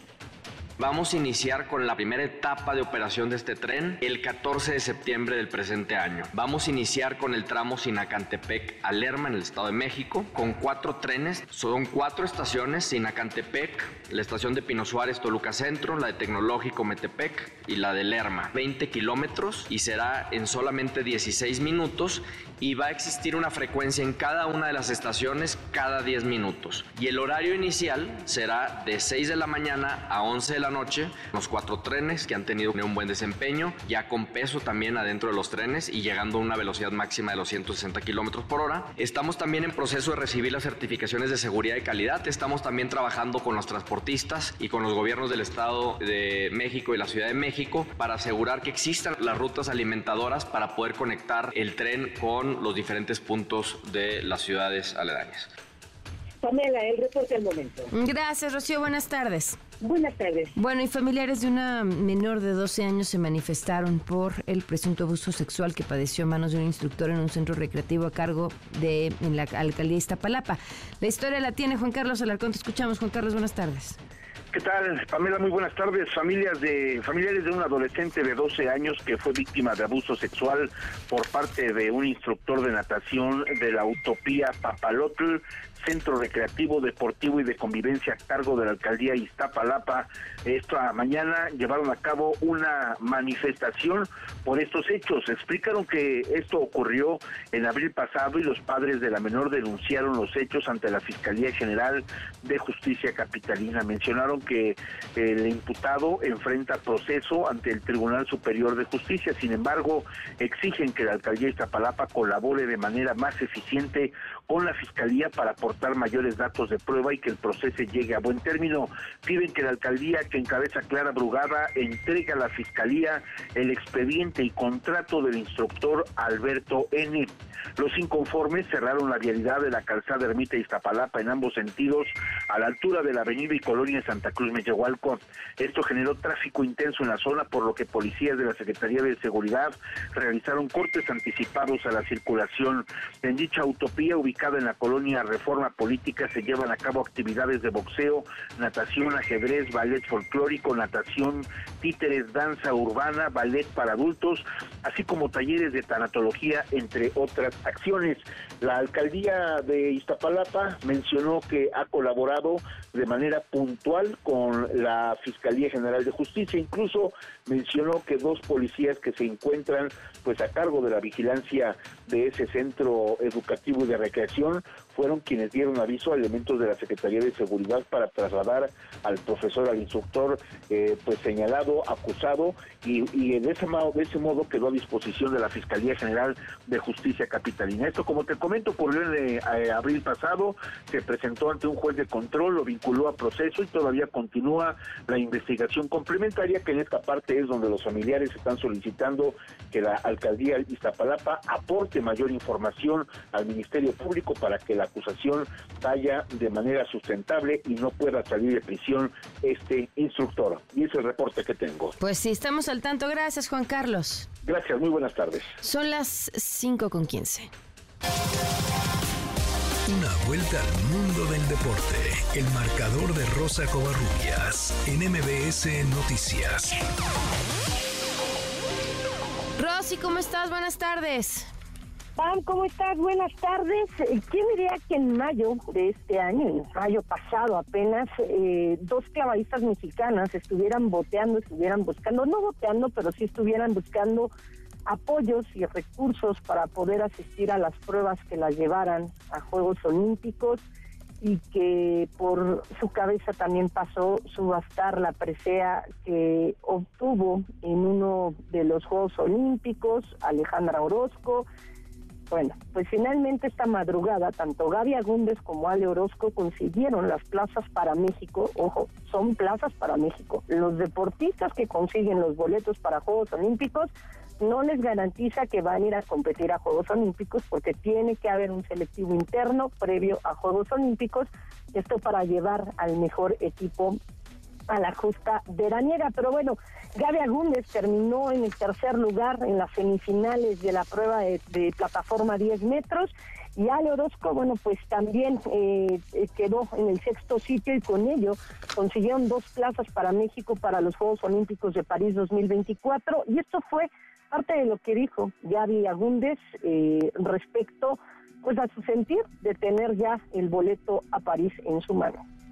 La verdad es que estoy muy contenta, refleja el trabajo que, que, hemos hecho junto con nuestro entrenador Iván Bautista. Así que pues nada, ahora a descansar que mañana se viene la final.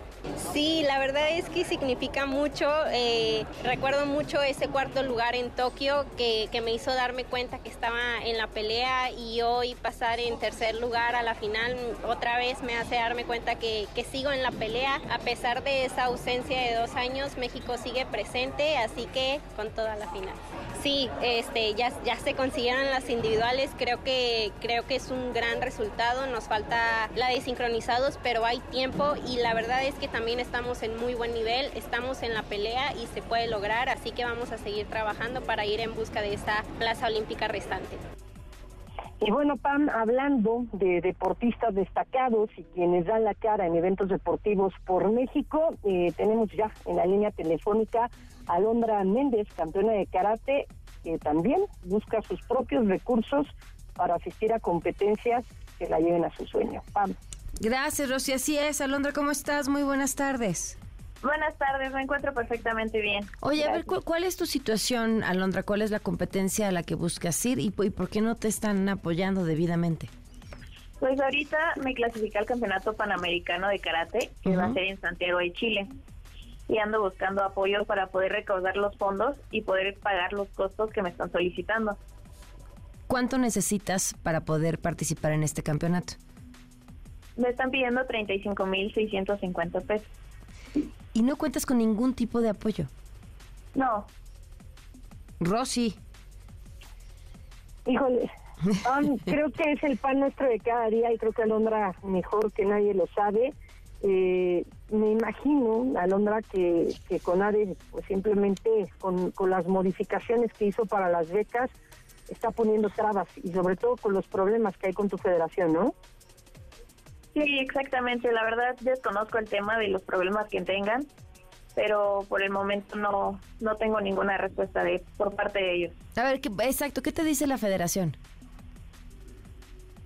No, pues es que no no tiene apoyo de la CONADE y pues eh, pues de parte de eso ellos no nos pueden apoyar a nosotros porque no los apoyan a ellos.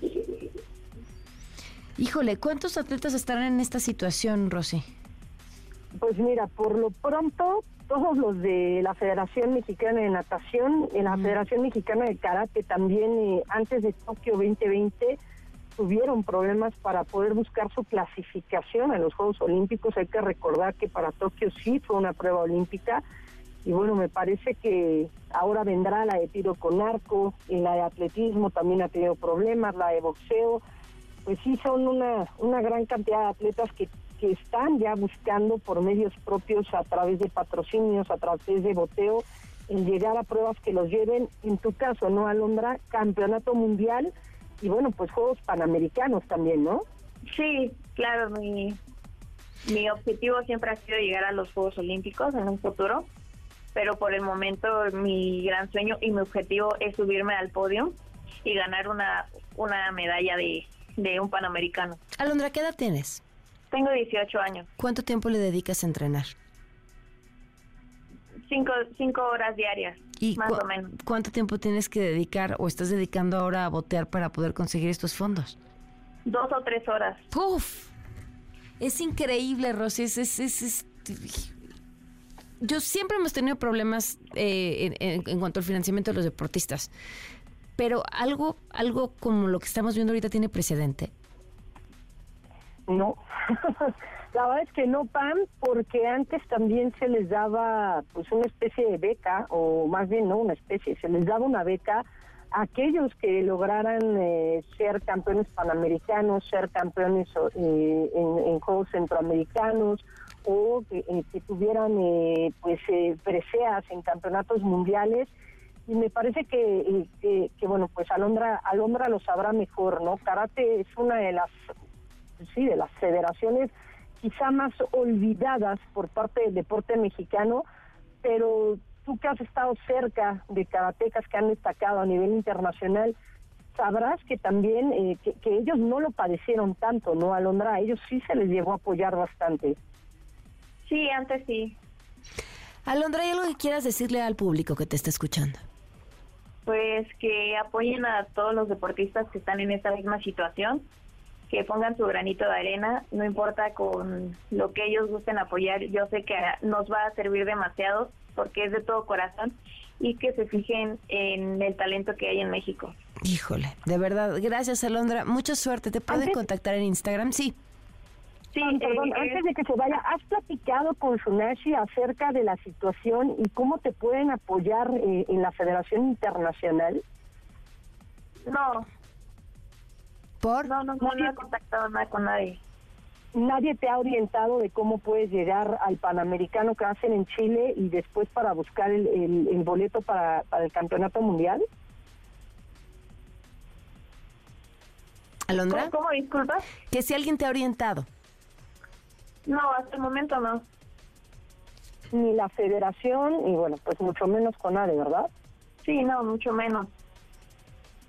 ¿Has intentado hablar con, con Ana Gabriela Guevara o con alguien de, de los que bajan el recurso para las federaciones? Es que no tengo la, la manera de poder comunicarme con ellos. Bueno, ¿qué te, ¿qué te gustaría decirle a Ana Gabriela Guevara? Hagámosle llegar esto que le tienes tú que decir. Pues simplemente que nos apoyen, que vean lo que cada atleta hace o busca y el esfuerzo que está haciendo cada uno de ellos por poder ir a, a las competencias que nos están o que hemos ganado para poder ir. Rosy. Alondra, ¿cuánto es lo que ya tienes recaudado, digo, pa- también para que para que instituciones privadas se acerquen al deporte y puedan pues eh, a- apoyarlo? ¿Cuá- ¿Cuánto es lo que te falta para llegar a tu sueño y tu meta que es el campeonato panamericano?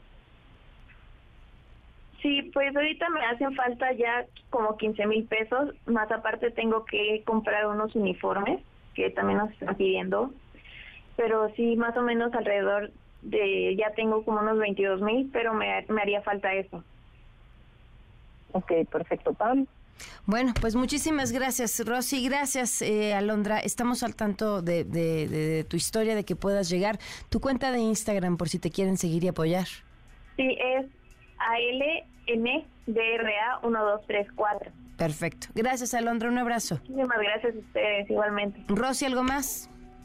Ah, pues nada más estar pendiente de lo que pasa en el deporte en México, porque lo que tú comentas es muy cierto. Es eh, el día de mañana se van a entregar pues todos los eh, los premios a los medallistas de Juegos Centroamericanos, va a ser en Palacio Nacional. Y bueno, creo que va a ser una plataforma perfecta para que, los atletas que tengan las dudas se acerquen al presidente y le digan lo que está pasando realmente en el deporte. Tiro con arco ya va a entrar seguramente los próximos meses si no hay una definición, una decisión completa, entraría también en este paquete de, de- de cuestiones de que no se le vayan a bajar los recursos o algo. Los atletas, los, eh, los de boxeo, la verdad es que es una cantidad grande de atletas que siempre tienen problemas para llegar a competencias internacionales. Incluso Ale Orozco lo mencionaba hoy por la madrugada de, México, que, ha sido un vaivén intrépido en estos últimos dos años en los que no han tenido competencias internacionales. Mira, sin competencias internacionales ya tienen sus dos boletos para Juegos Olímpicos y seguramente, seguramente en lo que resta del Mundial de Natación veremos a, a más atletas dar las marcas y obtener sus plazas para Juegos Olímpicos. Claro. Pues Rosy, gracias. Buenas tardes. Fuerte abrazo. Bonita tarde. Igualmente, 5 con 26. Quédate en MBS Noticias con Pamela Cerdeira. En un momento regresamos. Estás escuchando MBS Noticias con Pamela Cerdeira. Son las 5 de la tarde con 30 minutos. Hoy se iba a definir si Lozoya llegaba o no a un acuerdo por el tema de agronitrogenados, pero difirieron su audiencia hasta el 31 de agosto. Así que bueno, pues será mes y medio más que habrá que esperar para ver en qué termina este asunto. Y en otros temas, hay, bueno, pues una larga espera para que Hugo López Gatel se presente ante la Comisión de Salud eh, en la Cámara de Diputados y responda pues un montón de preguntas que hay. Los resultados del manejo de la pandemia, lo que piensan hacer con la vacunación COVID a partir de octubre, que es el anuncio que dieron, qué vacunas son las que piensan poner, por qué esas vacunas. Eh, vaya, eh, la estrategia de salud que francamente desde que llegaron al poder ha sido un desastre. Y eso no quiere decir que sea una defensa de que estaba bien. No, simplemente estaba mal y encontraron la creativa forma de ponerla peor. Desde el cambio en la compra de medicamentos, eh, insisto, pues la pandemia, algo que, nadie esperaba, ¿verdad? En el mundo entero, pero que pudieron haber manejado sin duda mejor. Pusieron a Hugo López Gatel como el vocero de la Secretaría de Salud, quien estuvo al frente, quien dio la cara en el manejo de la pandemia, porque además se, se- se, pues presentaba o presumía como un gran comunicador, eh, creo yo, mejor comunicador que médico, y, después fue, pues, todo lo que ya sabemos, ¿no? Vamos a platicar más adelante para ver si en efecto se logrará o no este encuentro, pero eh, antes que pase cualquier otra cosa, porque sé que ustedes no pueden mover un dedo, tomar una decisión el resto de la semana si no escuchan antes sus horóscopos.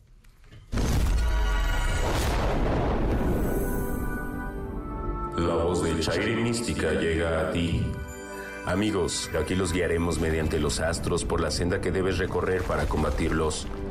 Si creen que esto es falso, nosotros tenemos otros datos. Chairi Mística viene desde tierras lejanas a ayudarte en tu carrera política para que dé los frutos que esperas. Fuero, hueso, candidatura 2024. Solo envía Pamela más tu signo zodiacal al 1025 y recibirás información importante que no debes dejar pasar. Los dejamos con Chairi Mística.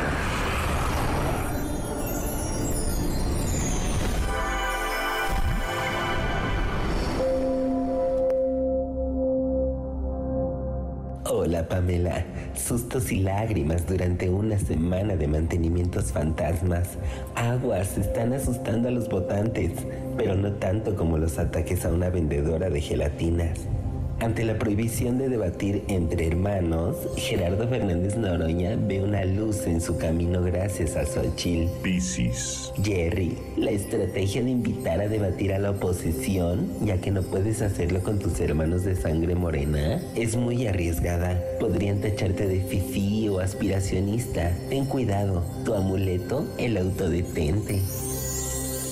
Cuitláhuac García tiene una nueva encomienda y pide la guía de los ángeles. Aries. Cuitláhuac, el plan C será todo un éxito si tú no participas.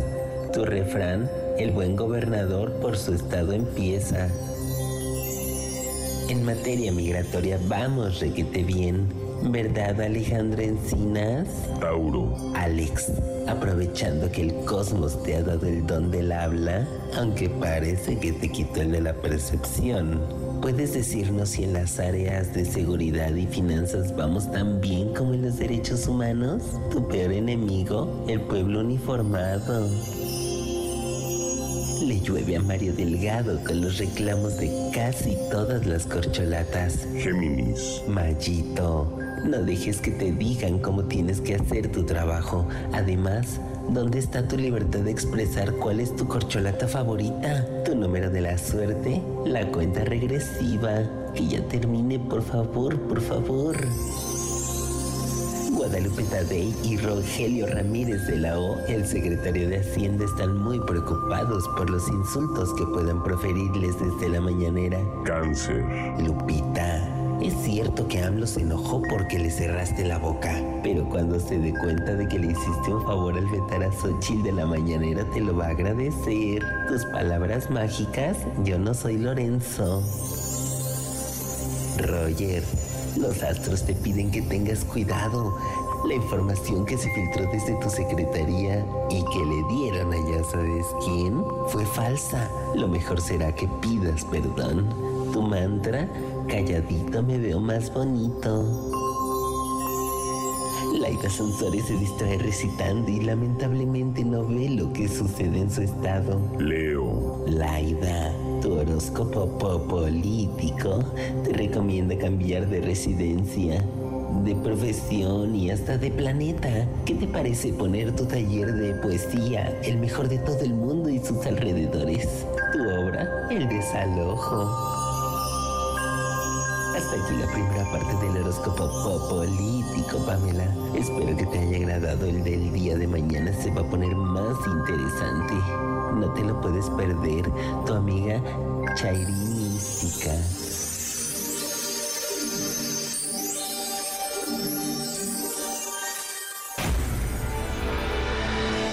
Quédate en MBS Noticias con Pamela Cerdeira.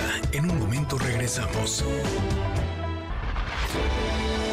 Estás escuchando MBS Noticias con Pamela Cerdeira. 5 de la tarde con 41 minutos, estamos en MBS Noticias. Bueno, pues habrá o no habrá encuentro con eh, los diputados de la Comisión de Salud y el subsecretario Hugo López Gatel. En la línea el doctor Héctor Jaime Ramírez Barba, diputado federal del PAN, secretario de la Comisión de Salud. ¿Qué tal? Muy buenas tardes. Pamela, muy buenas tardes. Un placer saludarte a ti y al auditorio. ¿Lo vamos a lograr o no lo vamos a lograr? Pues acaba de terminar la Comisión de Salud y nadie del señor director de lista por enésima ocasión, no puede el día que lo citamos porque siempre lo cita el presidente, a pesar de que es una comparecencia formal. Y nosotros tres, pero él tuvo la decencia de mandar un oficio. Nosotros tres funcionarios citados en la convocatoria del día de hoy, ninguno confirmó. Entonces, mi, ¿Quiénes eran las, las, cuatro personas citadas? Sí, el, doctor Reyes Terán, que es el coordinador de los Institutos Nacionales de Salud, de hospitales de alta especialidad, la FINSAE como acrónimo, el titular de la COFEPRIS, el director del ISTE, Hugo López Gates. Y ninguno, solo uno de ellos dijo que no podía.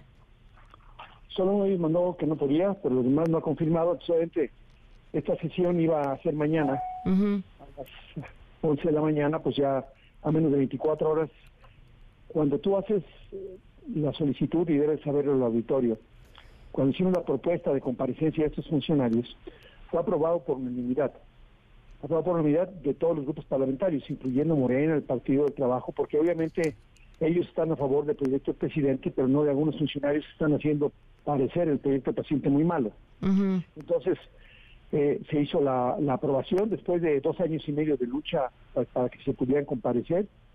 Se aprueba en la comisión, la comisión manda esta solicitud formalmente a la presidencia de la Cámara de Diputados, a la mesa directiva, se hacen las negociaciones pertinentes y el presidente Santiago Cris Miranda hace la solicitud formal al poder, al otro poder ejecutivo respetuosa, diciéndole que ha habido un acuerdo en la Comisión de Salud de la Cámara de Diputados para que comparezcan, se pusieron los días, se puso la hora, se puso el tema, este y con base en ese acuerdo, en acuerdo de la comisión, el, presidente, el diputado Manuel Reyes Carmona de Morena, cita hoy para la reunión previa y ponernos de acuerdo cómo sería esa comparecencia.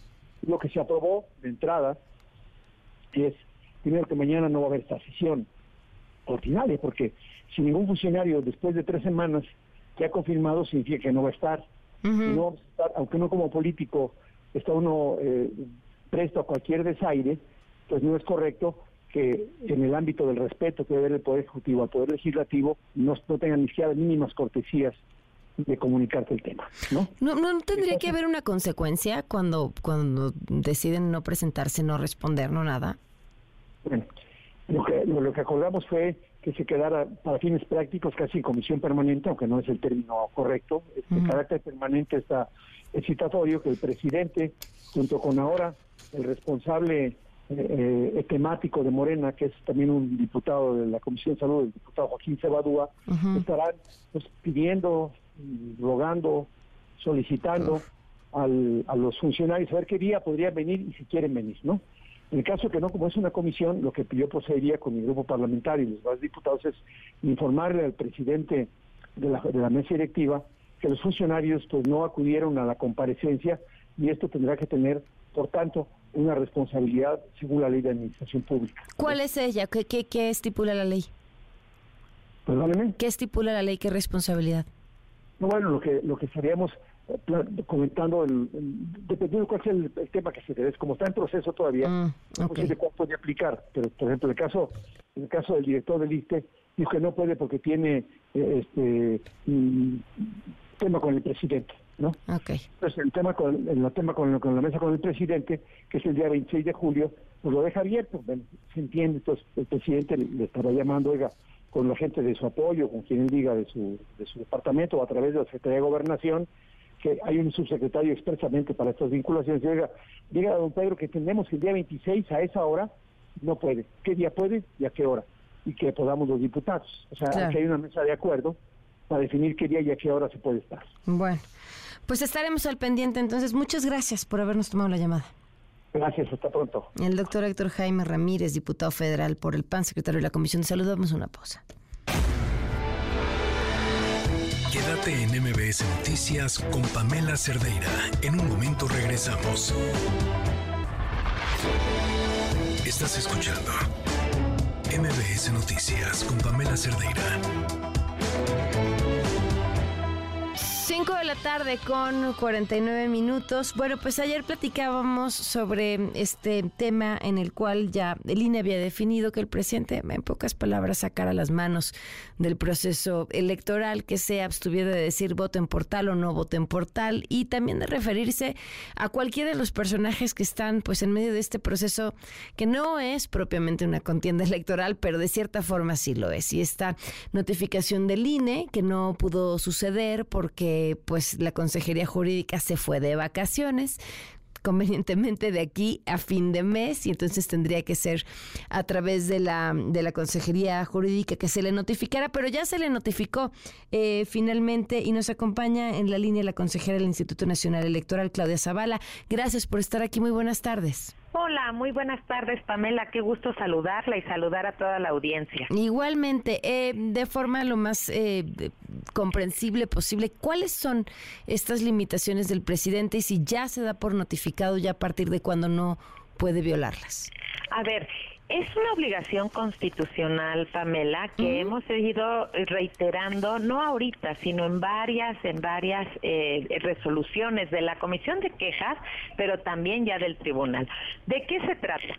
El artículo 134 de la Constitución le impone dos deberes a todos los servidores públicos del país de cualquier nivel de gobierno, federal, estatal o municipal. Y esto es aplicar los recursos que les son otorgados con imparcialidad, esto es solo para lo que se les dan y evidentemente sin ninguna ningún tipo de apoyo para cuestiones electorales. Y la segunda es el que no puedan inmiscuirse en cuestiones electorales, es el principio de neutralidad. Eh, los gobiernos no pueden inmiscuirse ni a favor ni en contra de ninguna fuerza eh, electoral, ninguna fuerza política, justo para cubrir el principio de equidad en la contienda electoral. La Constitución es clara también en la exposición de motivos de esta reforma que la libertad de expresión de las y los servidores públicos debe ceder frente al principio de equidad porque este principio de neutralidad arropa a la equidad en la contienda electoral para que los gobiernos no se inmiscuyan en cuestiones electorales. Esto dice la Constitución, esto dice la ley. ¿Qué es lo que hacemos las autoridades electorales? Analizar el caso de este medio de comunicación eh, de todas las mañanas, el matutino, en el que el presidente participa en un modelo híbrido. Dan información, pero también participan los medios de comunicación a través de preguntas. Y lo que se ha dicho en análisis del derecho y de casos particulares es que ese deber no debe de sucumbir, que el presidente de la República en este proceso de información ciudadano eh, debe de ser cuidadoso, tiene el deber de cuidado respecto de las cuestiones de las que se pronuncia y que no debe eh, inmiscuirse en cuestiones electorales. Esa es, así está nuestro modelo, hoy es la Constitución y la ley que rige y en los análisis de los casos que hemos hecho, este reciente, pues tiene que ver con manifestaciones que se hicieron. Eh, por una parte presentó la denuncia eh, Xochil Gálvez y por la otra el PRD. Pero en el análisis que se hicieron, pues es que sí tiene eh, manifestaciones, expresiones que están vinculadas con cuestiones electorales, con las fuerzas políticas, con posibles personas eh, que están en procesos políticos para y que han manifestado públicamente eh, eh, ser aspirantes o querer ser aspirantes a la presidencia de la República. En esa medida, se otorga la medida cautelar y se pide pues al área de comunicación por un lado que baje todas estas manifestaciones alojadas en las páginas de eh, gobierno pues porque probablemente puedan ser ilícitas. Nuestro análisis es preliminar y por el otro se le ha pedido de forma reiterada al presidente que se abstenga de inmiscuirse en cuestiones electorales porque la Constitución lo prohíbe. Ahora eh, tengo aquí una duda porque bueno, esto esto esta medida cautelar viene de, de esto que solicita en parte Xochil Gálvez, supongo, pero el presidente violó algo que, como bien nos estabas diciendo, está eh, contemplado en el artículo 134 constitucional y que además tengo entendido ustedes le dijeron en esa reunión que tuvieron con él en Palacio Nacional que, que implica la violación del artículo 134 constitucional y que implicaría, si ahora que se ha dado por notificado, continuara con la haciendo lo mismo. A ver, por un lado, lo que debemos de tener claro las y, las, las y los mexicanos es que este artículo constitucional fue reformado para proteger la equidad en la contienda electoral, que solo las fuerzas políticas contiendan, compitan entre ellas sin ningún factor externo. Nuestro sistema está protegido también desde el gobierno, desde intereses particulares, porque hay prohibiciones muy severas. Así que nosotros solo hacemos un análisis preliminar en el INE, en las medidas cautelares. Y esto lo va a resolver ya el Tribunal, Electoral. Y va a determinar si hay infracción. Y si hay esta infracción, entonces determina, pasa al, al tema procedente de la sanción. Aquí nuestro sistema es incompleto porque las autoridades electorales no podemos imponer sanciones a los servidores públicos. Se las eh, envían, por ejemplo, como son responsabilidades de servidores públicos, pues a los órganos internos de control cuando no tienen algún superior jerárquico, porque la ley dice que quien debe sancionarlo, aplicar la sanción, pues es el superior jerárquico. Entonces, en casos, eh, por ejemplo, que tenían que ver con procesos electorales locales, donde también teníamos esta parte del análisis de las mañaneras, que ya se resolvieron en el fondo, se ha determinado que sí se infringió esta, esta principio de neutralidad y se ha dado vista al órgano interno de control, toda vez que el presidente de la República no tiene superior jerárquico. Entonces, este es el modelo, pero lo importante aquí es, sí es cierto, nosotros cuando fuimos a la reunión con el presidente, hablamos sobre el tema y la necesidad de resguardar el principio de neutralidad en esta forma de comunicación y en todo el actuar de todos los servidores públicos eh, federales de vista al proceso electoral federal. El presidente nos pidió tener claridad, qué sí se puede y qué no se puede, pero nosotros le hemos dado esa claridad.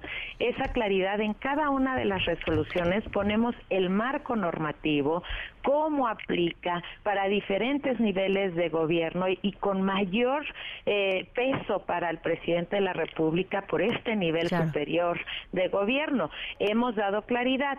Hoy ya se eh, notificó eh, justamente a la parte de comunicación social el día de ayer, por eso se bajaron estas partes de la medida cautelar. Y aquí, pues sí, el tema y el llamado es que todos los servidores públicos trabajemos acorde con la Constitución y con la ley, con las reglas y los principios que nos hemos dado como sociedad para resguardar, pues eh, la contienda es de las fuerzas políticas, de los actores políticos. Los gobiernos no deben tener intromisión en ese tema. Sin duda, pues consejera, gracias, gracias por la claridad y por habernos acompañado. Muchísimas gracias, Pamela, a usted por este espacio y a toda la audiencia y por supuesto siempre quedamos a sus órdenes. Gracias, buenas tardes, la consejera del INE, Claudia Zavala. Nos vamos, se queda Citlali Sáenz, que está en sustitución de Ana Francisca Vega, mañana 4 de la tarde aquí en MBS Noticias. Soy Pamela Cerdeira. Muy buenas tardes. Estás informado. Nos escuchamos el día de mañana con las noticias que tienes que saber. MBS Noticias con Pamela Cerdeira.